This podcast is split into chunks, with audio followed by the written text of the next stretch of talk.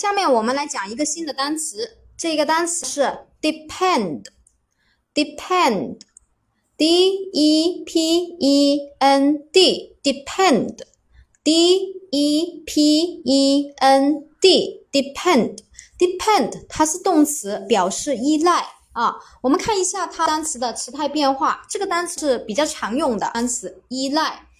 过去式是 depend，后面加 ed。过去分词是 depend，后面加 ed；现在分词是 depend，后面加 ing；第三人称单数是 depend，后面加一个 s 给它就可以了哈。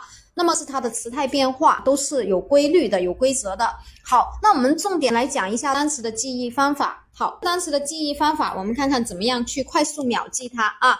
我们看一下，第一，我们把它组成一组。第一，把它组成一组。那么，p e pen 呢？这个单词我们是认识的，对吧？啊，p e n pen 它是钢笔。好，后面那个 d 呢？我们把它踢出来，我们马上秒记它哈，很快，几秒钟马上记住。依赖 depend。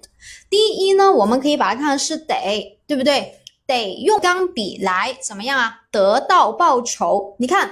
得用这个钢笔来得到相对的报酬，那什么呀？作家，作家用笔来写的啊，d e p e n d，那后面那个 d 呢就不会漏，因为呢是得怎么样啊？用这个钢笔才能得到后面那个 d 就得到啊，它的一一般的收益，所以呢我们就马上可以快速的记住了，d e p e n d，depend 啊，它是依赖，快速秒记它。好，那我们说啊。好的感情呢，是相互依赖还是啊相互独立？那究竟是哪一个更好一点？其实这个东西的话呢，我觉得最好的就是平衡的，平衡的。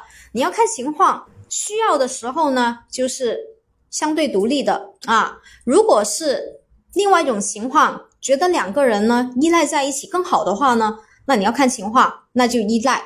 所以呢，没有说绝对的要独立还是依赖。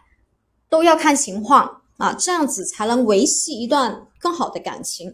好，那我们说到单词 depend 啊，你看 depend 这个单词呢，它就是依赖。那我们说到如果是独立呢，独立这个单词我们怎么样？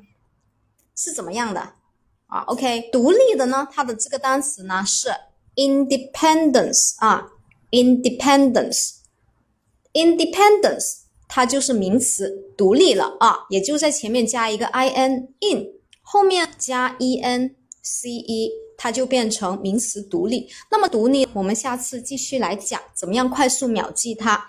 那我们今天记住了一个依赖啊，依赖它的一个词态变化，还有它的单词记忆，怎么样快速秒记的。好，我们下节课继续。